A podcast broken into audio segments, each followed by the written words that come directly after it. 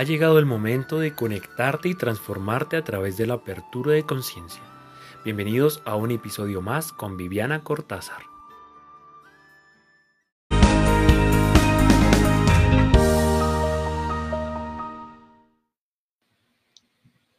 Hola mi Vivi, llegó el momento de Trendy. Cuéntanos hoy qué tenemos en el día de hoy. Bueno, hoy tengo un tema muy especial que creo que muchos se van a sentir identificados con este. Y bueno, a propósito y dándole honra y muy eh, honor a uno de los grandes pensadores de nuestro tiempo, que es Humberto Maturana, biólogo, eh, que tuvo grandes desarrollos eh, en cuanto a los, sus aportes a la, al lenguaje, eh, y a través de los conceptos de la biología. Un hombre que nace en 1929 y ha fallecido el 6 de mayo del 2021. Que lamentamos su pérdida, pero nos quedamos con todos sus aportes y todo el, el enfoque que le ha dado a esta realidad del coaching y que hoy traemos con mucho honor. Hoy he querido traer eh, eh, los aportes de Humberto Maturana en un tema que yo sé que te sientes identificado, que son los enredos del lenguaje. Cómo a través del lenguaje no solamente creamos una realidad, sino que a veces esa realidad se nos, eh, se nos confunde y, lamentablemente que, que lo que queremos decir no es de pronto bien incorporado por el otro. Y déjame decirte que hay un refrán muy interesante que dice, que la mayoría de las guerras han sido producto de eh, malinterpretaciones del lenguaje, o sea, de, elementos donde yo dije y pensé y tú dijiste y yo creí, o yo te entendí que, o tal vez eh, si hubiéramos dicho diferente, si lo hubiera dicho a tiempo, si lo hubiera dicho de otra manera, o no fue exactamente lo que quise decir, en fin, frases como estas tal vez te empiecen a identificar y hoy sea una respuesta hacia adelante de cómo puedes intervenirlo, no te lo pierdas. Y entrando un poco en el tema de Humberto Maturana, es un hombre muy interesante, muy, fue un hombre muy interesante eh, que fallece a los 92 años dejándonos grandes eh, enfoques y conceptos eh, acerca de las sociedades, de la forma en que ven la realidad de las personas y cómo se transforman a través del lenguaje. Entonces, un principio de la biología llevado a las organizaciones y a las sociedades implica que un organismo vivo siempre va a buscar adaptarse y sobrevivir. Y creo que esa es la forma en que actuamos los seres humanos. Estamos buscando adaptarnos a las diferentes circunstancias y como premisa particular la supervivencia acerca de, eh, estas mismas circunstancias y encontrar cómo, cómo podemos eh, traspasar esas circunstancias fuertes de vida. Eh, dentro, dentro de la biología, como lo planteaba Humberto Maturana, pues em, eh, este ser vivo tiene la capacidad de irse adaptando e ir sacando lo mejor de sí ante situaciones adversas. Y creo que también eso aplica en los contextos humanos y es como a través de las experiencias, pues empezamos a encontrar eh, herramientas, conocimientos que nos están sustentando para avanzar a las situaciones que se nos presentan más adelante. Pero ¿qué, pasar con, qué, qué, hacer con esas situaciones que son tan fuertes y que, y, que empezamos a sentirnos que eso nos decae? ¿Te ha pasado a ti, Astrid? ¿Verdad? Claro que tenido situaciones fuertes? Yo creo que sí, inclusive, sabes que en ese momento que tú me estás ah, diciendo esto, me has acordado mucho de algo que escuché siempre, y que era que muchas veces las grandes guerras de, eh, de este mundo se hicieron por la falta de comunicación, porque lo que tú decías, alguien dijo algo, no era lo que era, o tal vez no, no corrigió o un malentendido, pero que eh, inclusive mi profesor de, de historia siempre me decía eso, que la comunicación era tan importante que si la gente se comunicara adecuadamente, muchos, muchas guerras en el mundo se hubieran evitado. Estamos de acuerdo. Y fíjate que eso empieza a generar traumas, ¿verdad? O sea, eh, esas situaciones fuertes en nuestra vida empiezan, empiezan a ser unas grandes de eh, grandes eh, marcas, depresiones, hundimientos en nuestra experiencia, en nuestra existencia, y pareciera que eso fuera lo más grande que lo que nos ha ocurrido. Entonces, desde, desde la biología, Humberto Maturana plantea que este ser tiene la capacidad de reorganizarse, de restablecerse, eh, y si vemos la biología de una célula, una célula puede regenerarse. De esta manera podemos hacer los seres humanos y es volver a interpretar, reinterpretar esa experiencia traumática que vivimos de alguna vez. Ahora, tú que me escuchas, que estás regresando a casa, tal vez te vas a preguntar, bueno, ¿y eso cómo se hace, Vivi? ¿Cómo puedo, cómo puedo reinterpretar eso que, que, que viví? Y mm, mm, yo quiero decirte, compartirte, pues que he tenido muchísimas experiencias muy fuertes en mi vida, más la forma de, de, poderme relacionar mucho más en paz con eso que he vivido es primero encontrando qué es aquello que es, eh, que es lo bueno, eh, eh, dónde está el aprendizaje. en otras palabras, ¿para qué esa situación ha venido a mi vida? o qué enseñanza podría yo retomar de esa situación de mi vida, o, qué aspecto eh, me ha dejado eh, eh, para que mi ser interno evolucione a través de ese aspecto en mi vida. Cuando logramos esa, esa, ese resignificado de esa experiencia, empezamos a, empezamos a relacionarnos con un, de una manera mucho más positiva con lo que nos está ocurriendo. Y siguiendo con el tema de Humberto Maturana, pues habla que este, este ser pues corresponde a esa, a ese, a, a, ese fenómeno que se va creando a través de la experiencia. Y dice que este ser pues va adaptándose a ese fenómeno. Y creo que eso también aplica a los seres humanos, porque eh, vamos eh, tomando eh, las nuevas circunstancias de vida y buscando cómo es, resaltar lo mejor de nuestra existencia en esas circunstancias. Yo creo que un claro ejemplo es la pandemia, ¿verdad? Creo que esta pandemia, eh, eh, en la que todos hemos estado inmersos, eh, en esta pandemia, pues ha sacado lo mejor de cada uno de nosotros, ha exigido creatividad, ha exigido rediseñarnos, ha exigido trabajar diferente, ha exigido comunicarnos diferente, relacionarnos diferente. Y creo que eso hace que em, esta, esta experiencia con lo fenomenológico, con este nuevo fenómeno, con esta nueva realidad, pues haga una nueva versión de nosotros mismos. Entonces, em, eso trae un tercer elemento que plantea eh, Humberto Maturana, y es que el ser, vivo tiene la capacidad de autocompensarse. Esto es importantísimo. Eh, dentro del desarrollo humano, dentro del desarrollo espiritual, la capacidad de este ser humano de encontrar lo que necesita en sí mismo es fundamental porque eh, eh, dentro, de, dentro de la práctica cotidiana nos han enseñado a encontrar lo que necesitamos del otro, lo que necesitamos hacia afuera. Entonces, si yo estoy trabajando, entonces eh, le exijo a mi jefe que me, que, que, que me contribuya y me dé todo lo que necesito. Si estoy en pareja, entonces le pido a mi pareja que me dé todo lo que necesito. Si soy madre y estoy con mis hijos, entonces les pido a ellos que estén atentos de mí y que me den todo lo que necesito. Eh, si soy una sociedad, entonces, como lamentablemente nos está pasando aquí en Colombia, entonces exijo y exijo únicamente, hago énfasis en esa palabra únicamente, porque aquí hay una realidad que es, es importante y que no nos podemos salir de esta realidad. Entonces, pero solamente exijo hacia afuera y eh, busco que todo me sea cubierto. Entonces, em, el, el, planteamiento de la, desde la biología que hace Humberto Maturana de que un ser tiene la capacidad de autoequilibrarse, de autocompensarse, aplicado a la vida cotidiana es altamente nutritivo. Porque ahí la pregunta sería es entonces, ¿qué puedes hacer tú mismo por ti mismo? ¿Qué puedes hacer tú mismo para encontrar felicidad, tranquilidad, paz, gozo, amor, abundancia? Estoy de acuerdo que este ser, este ser está inmerso en un contexto y, somos determinados por ese contexto, también lo dice Humberto Maturana, estamos, ese, ese, ese, ese sistema que nos envuelve, eh, nos permea y hace que eh, nos influencia y somos, somos el producto de ese sistema. Entonces somos el producto de donde nacimos, somos el producto de donde, de la familia que tuvimos, somos el producto eh, de, de, las historias que vivimos cuando crecimos. Todo eso es así. Y tú me puedes decir, ok, Vivi, es que mira, eh, yo nací en un país con unas condiciones muy escasas, eh, me tocó irme a aventurar a otro nuevo país, ha sido todo muy complicado y muy difícil, ¿verdad? Y el, y el contexto cada vez es más complicado.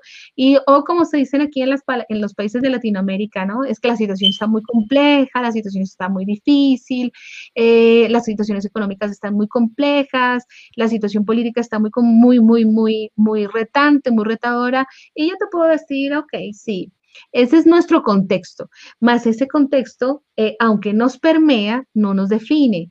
Eso significa que tenemos aún tenemos posibilidades, aunque ese contexto sea, sea adverso. Porque eh, todo sistema, y eh, en, en la biología, lo decía Humberto Maturana, todo sistema de, a nivel celular, pues busca cómo mantenerse, cómo mantenerse vivo, cómo mantenerse autónomo, cómo sobrevivir, cómo prosperar, eh, cómo alejarse de los peligros eh, y tienen sus propias reglas para compensarse. Y eso es la humanidad. Entonces, esta humanidad, por biología, tenemos que buscar elementos que nos ayuden a, eh, realmente cohesionarnos como humanidad y, e ir hacia avanzar, hacia superar estas cosas que nos están amenazando. Entonces, eh, eso hace que seamos altamente, em, seamos altamente recursivos y que seamos altamente autónomos como, como género, como humanidad, ¿verdad? Entonces, em, eso hace que, eh, pues, este ser humano em, busque eh, ese autoentendimiento, ese, como lo plantea Maturana también, esa forma de reconocerse y conocerse aún muchísimo más. Entonces, eh, eh, creo que para quienes nos están escuchando eso resulta muy interesante y muy importante porque el planteamiento es entonces qué tanto tú te conoces, qué tanto tú, eh, qué tanto tú puedes decir quién eres tú, cuáles son esos elementos valiosos que te hacen diferente, que te hacen ese ser único, que te hacen resaltable. viéndolo de otra manera, si, tú, si yo fuera un cliente potencial, ¿qué haría que yo te escogiera como mi proveedor? ¿Qué haría que tú, que tú fueras eh, eh, mi ser único eh, y, mi, y, mi, y, mi, alternativa número uno? ¿Qué haría que tú estés en mi top of mind? ¿Qué haría que tú, que tú fueras esa bebida gaseosa que todos recordamos que yo estoy diciendo que tiene color rojo, blanco y letras? entonces, ¿cierto? ¿Qué haría que, que no te voy a decir qué es, pero ya todos sabemos. Entonces, ¿qué haría que tú estuvieras en ese número uno y, que yo te escogiera, ¿de acuerdo? Porque el, entenderse, decía Humberto Maturana, el, entender, el por, lo tanto, entenderse es igual tan importante como la vida misma. Y poder entender entonces, o comprender cuál es, qué hace que esa, esa individual haga que tú seas ese ser que tú eres, es lo que realmente va a poder hacer que vayas a otro nivel, que es expresarlo. Entonces, si tú sabes quién eres, eh, puedes, puedes saber cómo, cómo, cómo te expresas eh, ante esa realidad. Eh, porque somos producto de la historia, también lo decía Maturana, somos producto de la historia, pero el, más importante, cómo, es, cómo es que tú eliges interactuar con lo que te está pasando hoy. Entonces, para quienes toman notas en este espacio de trending, tomen su libreta y escriban esto. Y es, em, ¿cómo me estoy relacionando con todo lo que me pasa? Cómo me relaciono con, eh, con la pandemia, cómo me relaciono con el aislamiento, cómo me relaciono, eh, cómo me relaciono con trabajar desde casa, cómo me relaciono con ser yo mi propio jefe, cómo me relaciono con esa autonomía que me ha estado entregando el mundo y que yo y que, y que, y que estoy expresando. ¿De acuerdo? Porque eh, ese interactuar con el mundo, pues te va, te va a activar con este presente y va a perpetuarte para el futuro, como lo decía también eh, Maturana. Entonces, el significado de este ser humano está eh, en, cómo eh, interpreta y cómo experimenta esas experiencias que, ha tenido y cómo puede resignificarlas en, su interior, haciendo, haciendo que este ser humano entonces pueda expresarlas eh, positivamente. Y ahí venimos entonces a los enredos del lenguaje. ¿Verdad? Porque em, fíjate que es, eh, como somos un sistema, este sistema está eh, con base en las emociones. Entonces, no solamente son las palabras que digo, sino el sentido que lo digo.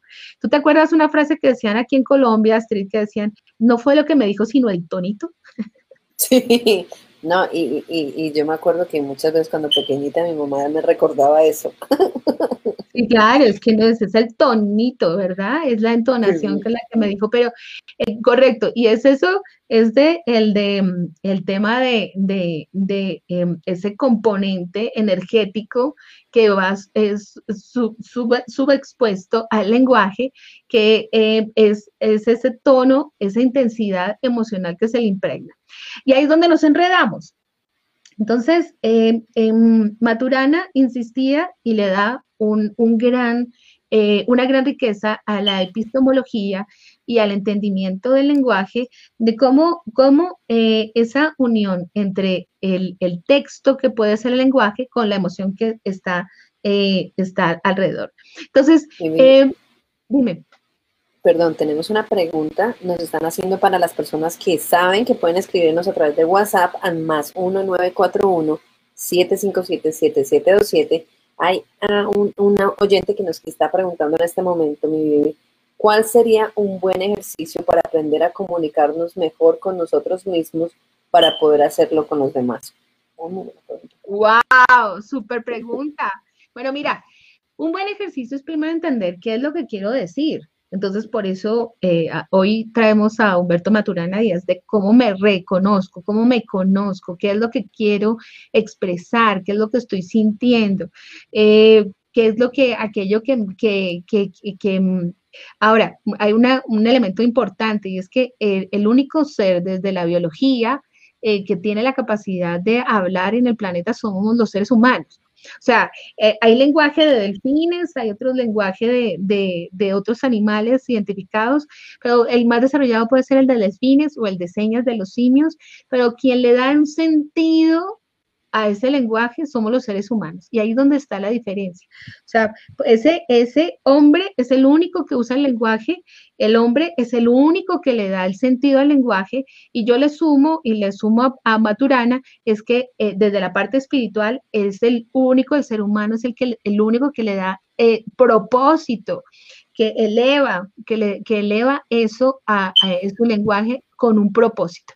Y ahí, ahí está para responder la pregunta de, de, nuestro oyente, y es que si yo ya me reconozco, yo ya sé quién soy yo, eh, y le estoy dando un, un sentido a mi lenguaje, pues eh, si ese sentido parte desde la bondad, desde la verdad, desde la construcción, desde, desde sumar a esa realidad, porque Humberto Maturana tiene unos conceptos maravillosos, él habla del multiverso, no habla del universo, sino el multiverso, o sea, no hay un solo universo, sino hay múltiples universos que se unen. Entonces, mi realidad cuando toca tu realidad, en, en lugar de abrumarla lo que hace o oprimirla lo que hace es sumar y crear un multiverso.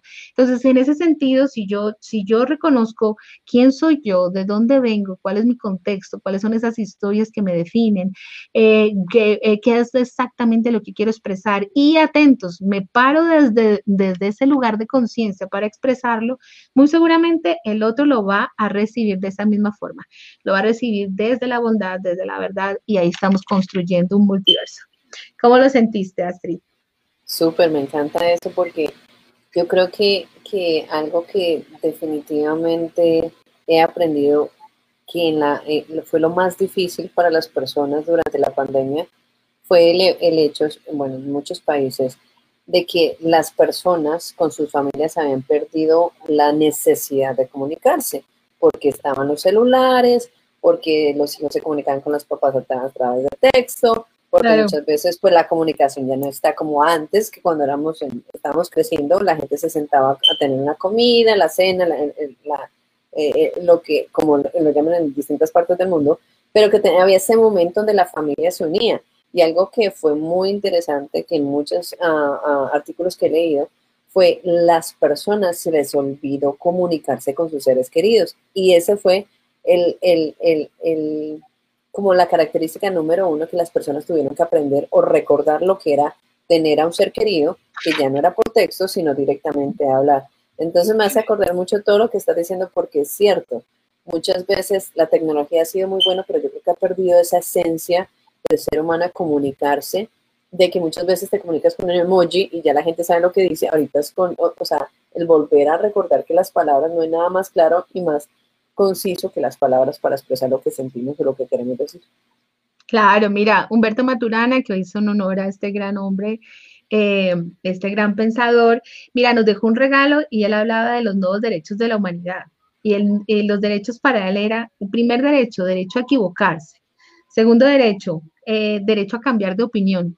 Tercer derecho, derecho de irme de este lugar sin que nadie se enoje o que sin nadie que se sienta ofendido. Entonces, creo que eso nos da una nueva realidad en cuanto a cómo nos comunicamos. Y ahí es donde vienen los enredos y creo que muchos de ustedes se sienten identificados en estos enredos en esta pandemia. Uno, eh, el primer enredo puede ser, eh, que eso lo vamos a ver en un curso más, más ampliamente, que empieza el 3 de junio, a todos los invito. Eh, miren los enlaces aquí que los está publicando Astrid. Y el primer enredo es em, cuando yo confundo una narración con una declaración. ¿Esto qué significa? Entonces, Muchas veces eh, eh, em, entendemos, interpretamos cuando alguien está simplemente narrando una historia, haciendo una descripción de unos hechos, contando algo que le pasó, con algo que es una declaración, con algo que cambia, cambia mi existencia. ¿Qué quiere decir esto? Por ejemplo, eh, es muy diferente decir, em, tu cuarto está desordenado ¿verdad? Eso es una narración, una descripción, está todo tirado, a decir, es que tú eres un desordenado. En lo segundo sería una declaración, ¿verdad? Y ahí es donde nos enredamos, porque entonces la persona diría, ¿cómo así? Si yo no, si yo todo el tiempo no estoy desordenado, es en este momento. Y podría eh, revirar y contestar y decir, eh, todas las veces que yo he ordenado mi cuarto, tú no, los no lo has apreciado, más hoy que tengo el cuarto desordenado, entonces es lo único que notas. Entonces allí mira que ya se genera un conflicto, ¿de acuerdo?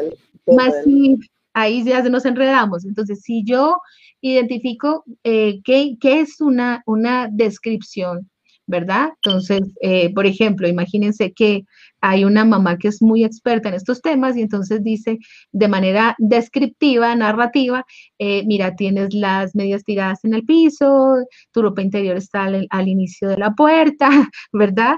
Eh, todo parece caos y no se puede caminar. Entonces, ahí lo que está haciendo es una descripción. Si la otra persona está en el mismo nivel lingüístico, pues va a entender que lo que está haciendo es una descripción de, de algo que está pasando ahora y donde tiene que entrar en acción, ¿de acuerdo? Entonces, allí empieza, empieza, eh, empiezan los enredos, ¿verdad? Otro enredo muy común es eh, eh, cuando entramos en juicios. Entonces, cuando eh, eh, una persona se hace, por eso hablaba del multiverso, de las multis opciones acerca, acerca de esta verdad, pero cuando alguien se siente que es único poseedor de la verdad, entonces se siente con derecho de entrar en juicios, ¿verdad? Entonces, eh, frases como, te lo dije, yo te lo advertí, ¿verdad? Las mamás, las mamás. ¿Cierto? O con eso que estás haciendo, eso está mal. Eh, o eso que estás haciendo es un error, ¿verdad? O eh, elementos descalificadores como em, no eres un buen padre o em, no eres un buen trabajador, elementos donde están generando una caracterología de la persona, pues entran, entran en, en conflicto. Porque imaginemos que fuera, bueno, no eres un buen padre. Entonces, eh, con eso que estás haciendo no eres un buen padre.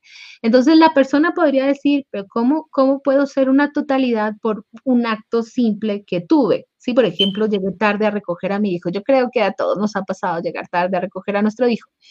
Entonces, por el hecho de, la otra persona diría, pero por el hecho de yo llegar tarde a recoger a mi hijo, pues eso no me convierte en un mal padre. Entonces, me estás enjuiciando muy duramente por un solo acto, ¿verdad? Y entonces ahí entraríamos en un conflicto. ¿De acuerdo? Y lo que pasa con los juicios es que eh, duele muchísimo más de quien lo emite. Entonces, si esa persona que ha emitido ese juicio es alguien que tú consideras de alto valor o de alta estima para ti o de alto significado o influencia, pues el dolor va a ser muchísimo más.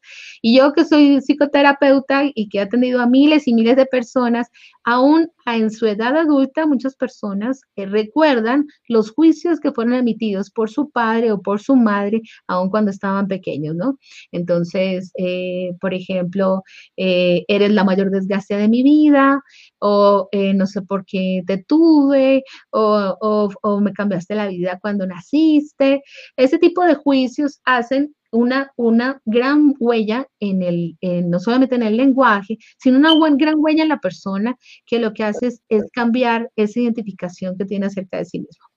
Oye, mi Vivi, eso eh, me encanta lo que estás diciendo en este momento porque casualmente yo estaba eh, leyendo un artículo acerca de la juventud, de los milenios, que ellos, eh, una de las características que se les ha identificado es que ah, sufren de baja autoestima. Y lo que tú dices es muy cierto.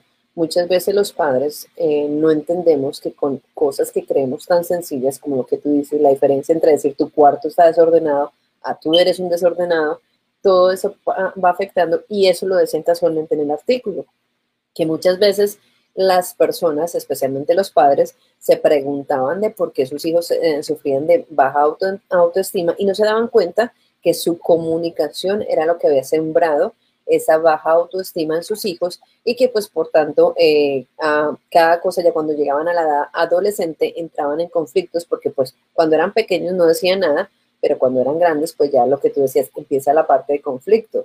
Entonces me encanta lo que estás diciendo porque definitivamente a los que se están comunicando ahorita y están conectados con Momento Latino, qué bonita herramienta darles a los padres el definitivamente tomar nota de lo que Vivi está diciendo hoy, porque puede hacer una gran diferencia no solamente en ti como padre, pero también especialmente en tus hijos. Así que me encanta eso y yo estoy acá juiciosita poniendo notas. Claro que sí, mira, esto funciona no solamente, te, te, sumo que no solamente en, en, temas de padres e hijos, sino de parejas también, ¿no? Y temas de, de, de jefes, colaboradores, de miembros de equipo de trabajo, funciona para todo, porque ahí es donde nos enredamos desde el lenguaje. ¿De acuerdo? Otro gran elemento que, enreda, que nos enreda, son las peticiones. No sabemos pedir. Entonces, eh, o nos abstenemos de pedir, ¿de acuerdo? Y creemos que el otro eh, tiene una lámpara mágica o una bola mágica y cree que, o que es lector de la mente, ¿verdad? Y que, y que dime me suena conocido, yo he escuchado eso antes.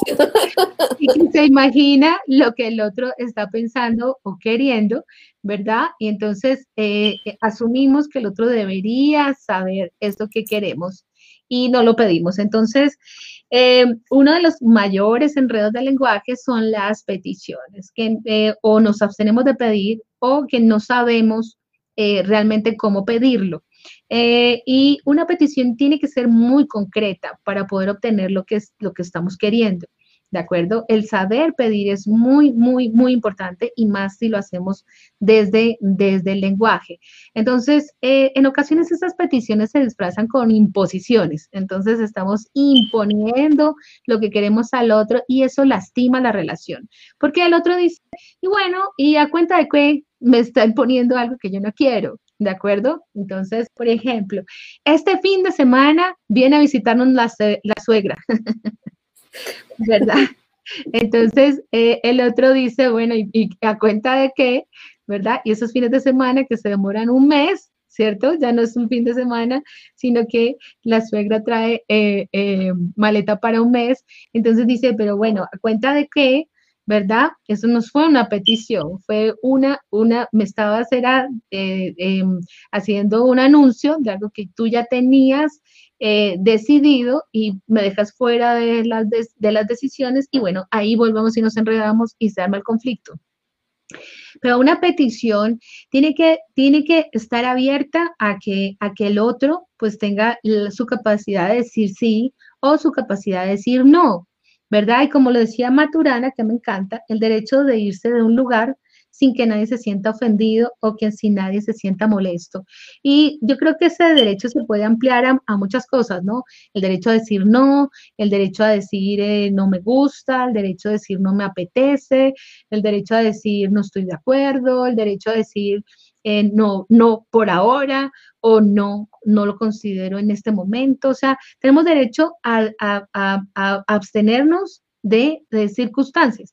Pero entonces eh, creemos que ese pedido tiene que primero ser, tenemos la idea de que ese pedido tiene que ser aceptado y que ser acogido por el otro y no le estamos dando la opción al otro a, que, a, que, a que también participe a través del lenguaje. Entonces, herramienta, escriban, eh, chicas, eh, cuando quieran obtener algo de sus chicos, Entonces, es muy diferente decir quieres a puedes. ¿Sí? Mm. Entonces, eh, chicas, tomen esto, que eso es importante. Aquí estoy. Si, quieres, quieres con tu chico eh, algo, ¿verdad? Quieres hacer una petición. Entonces, eh, es muy diferente si, si, tú le dices, por ejemplo, ¿quieres venir a verme? ¿Cierto? A decirle, ¿puedes venir a verme? Es diferente, ensáyenlo. Wow, para tener, van a tener, van a tener una respuesta distinta. ¿Por qué? Porque el, el, de quieres venir a verme, pues va a estar conectado con la emoción, como lo decía Maturana, ¿verdad? Detrás de todo sistema racional, todo sistema grupo social humano, pues está con base o está basado en las emociones, ¿verdad? Y en, las, y en los vínculos, las emociones es donde, donde se, eh, se eh, las emociones son el pegante de las relaciones humanas. O sea, ese, ese amor que podemos expresar en, en esas relaciones humanas, pues es el pegante, el adhesivo. Entonces, cuando tú le dices al chico, ¿quieres venir a verme? Ahí lo que estás apuntando es hacia, hacia su sentir, hacia lo que siente eh, realmente y hacia eso, esa emoción que va a mover su actuar. Pero cuando tú le dices, ¿quieres? Perdón, ¿qué, dije? ¿Puedes? Puedes. ¿Puedes venir a verme? Entonces, pues él va a ir hacia lo racional y va a decir, sí, no, pues ahorita realmente no puedo, pues tengo que trabajar y tendría que pedir permiso y tendría que estar y ya he pedido muchas veces permiso y entonces no, realmente no puedo, ¿verdad? Y sí, y sí, imaginémonos este, esta historia, ¿no? La chica le va a decir al chico, eh, puedes venir a verme y entonces él va a decir, no, pues realmente no puedo, no, no puedo. Te aseguro que eso forma un conflicto. ¿De acuerdo? Porque la chica pues está forjando sus expectativas eh, frente al, resultado de esa petición, que realmente no es una petición, sino está disfrazada, está disfrazada de una imposición, ¿verdad? Entonces, eh, ahí se armaría un conflicto. Entonces, eh, claramente, una petición, una buena petición, está dada en la medida que yo estoy manifestando mi sentir, por eso es importante conocerme, y cómo al manifestar mi sentir, me puedo abrir al otro a que el otro realmente diga si sí, sí, sí, si sí está de acuerdo o no está de acuerdo. Entonces, en una petición bien elaborada, tengo que abrirme a el resultado y observar el fenómeno. Eso es otra de las cosas que nos aporta Maturana grandemente, y es que eh, estamos frente a un fenómeno de la vida. O sea, eh, la vida fluye, la vida eh, se adapta, se moldea, la vida se va abriendo paso en la medida que va surgiendo. Entonces, si yo estoy abierta y lanzo mi petición y eh, estoy abierta a ese fenómeno, a observar el fenómeno y a recibir el fenómeno, pues entonces tengo que abrirme a un sí o a un no. Y creo que si yo, creo que si solamente capturáramos estos elementos en la forma de comunicarnos, déjame decirte que la comunicación sería muy diferente porque puedo, puedo aceptar y puedo fluir ante, ante también el deseo del otro de que en este momento, pues no, ¿verdad? Y aceptarlo e incluirlo. Ahí tú te estás riendo, ¿de qué te estás acordando? Casualmente nos están preguntando aquí en el chat, nos están preguntando qué hacer para perderle el miedo a decir que no. Entonces por eso me encantó. bueno, mira, eh, perder el miedo a decir que no, yo creo que es una de las cosas que más nos ha salvado, o por lo menos a mí me ha salvado eh, la vida. ¿En qué sentido? Y es que eh, en una época de mi vida, pues decía mucho sí, ¿de acuerdo? y tanto, no es que sea algo malo el decir sí o sea algo malo el decir no, sino que el tema son las consecuencias que te puede traer y qué tan leal y tan, y tan coherente eres contigo mismo. Entonces, no solamente decir sí, eso también lo vamos a ver en este curso que inicia en junio, que son las, las declaraciones de aceptación o las declaraciones de negación. El tema no es decir sí o decir no, sino el tema es cuándo decir sí y cuándo decir no. ¿En qué momento? ¿Ah, dime. Espectacular, porque definitivamente yo creo que eso es la gran diferencia, ¿no? Mira, hay 10 hay, hay diez declaraciones de aceptación, de negación, de conocimiento, de gratitud, de aceptar el error, de ofrecer las disculpas, de identidad, o sea, de quién soy, eh, eh, declaraciones de amor, de silencio, declaraciones que forman un gran, un antes y un después en nosotros que se llama las de quiebre. Entonces, el, el tema ese es cuando digo sí y, sustentarme en ese sí, pararme en ese sí, abrazar ese sí, sentir ese sí, y también cuando decir no y cuándo eh, y cómo mantenerme en ese no y cómo ser leal conmigo en ese no y cómo apoyarme en ese no y cómo eh, eh, amarme en ese no, ¿de acuerdo? Y también tener la oportunidad, si eres una persona que a todo le dice que no, ¿verdad? Empieces a decir que sí. Y creo que eso te va a traer cosas maravillosas en tu vida. Para todos aquellos que siguen el cine, pues miren, miren una película que me encanta, que es, es de Jim Carrey, que se llama Sí, señor. Mírala sí, sí, yes. es buenísima. y es, eh, ¿qué pasa en tu vida cuando te das la oportunidad entonces de decir más sí?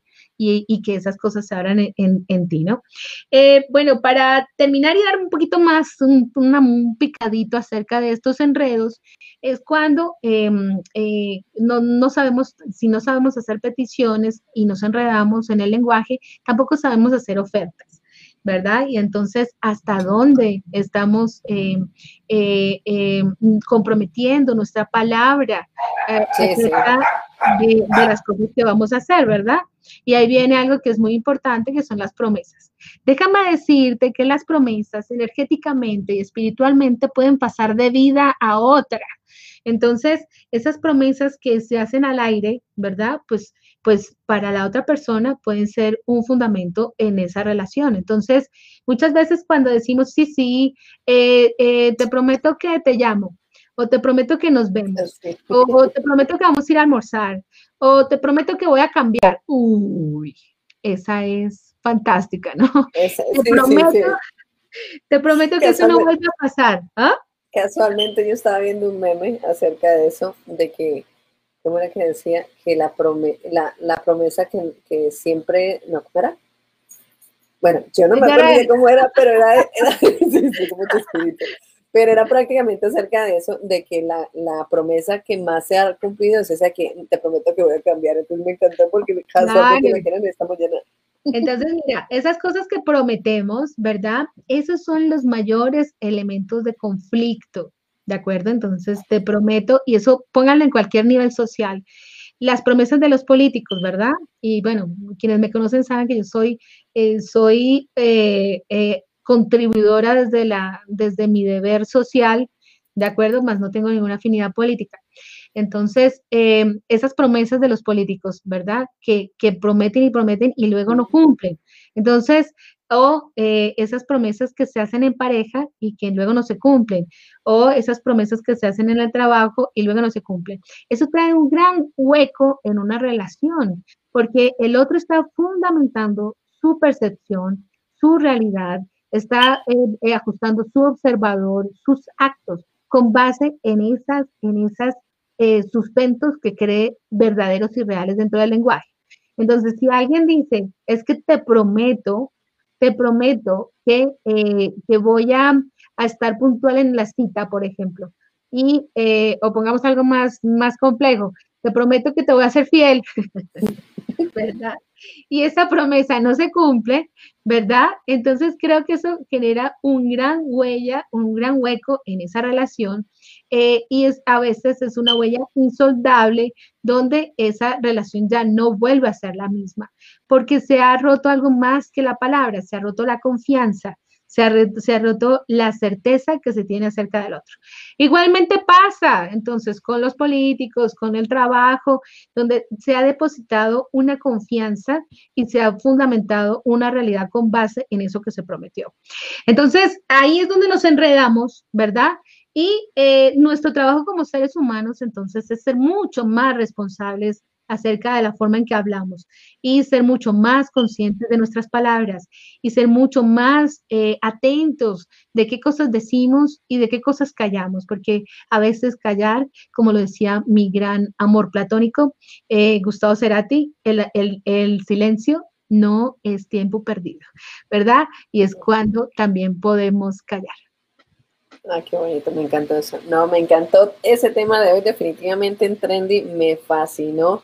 Vivi, yo creo que la comunicación, como decíamos, es la clave para evitar muchas guerras en el mundo, tanto guerras internas en el hogar, en, las, eh, en el trabajo, en muchas áreas de, de, y definitivamente que puede cambiar muchos aspectos de nuestras vidas. Así que me encantó el tema, Vivi. Bueno, y a ti que te acabas de conectar a Momento Latino, quédate que aún tenemos más en Momento Latino. Nos vamos en este momento con un pequeño comercial. Si este mensaje ha sido de utilidad para ti, compártelo a quien le sea útil.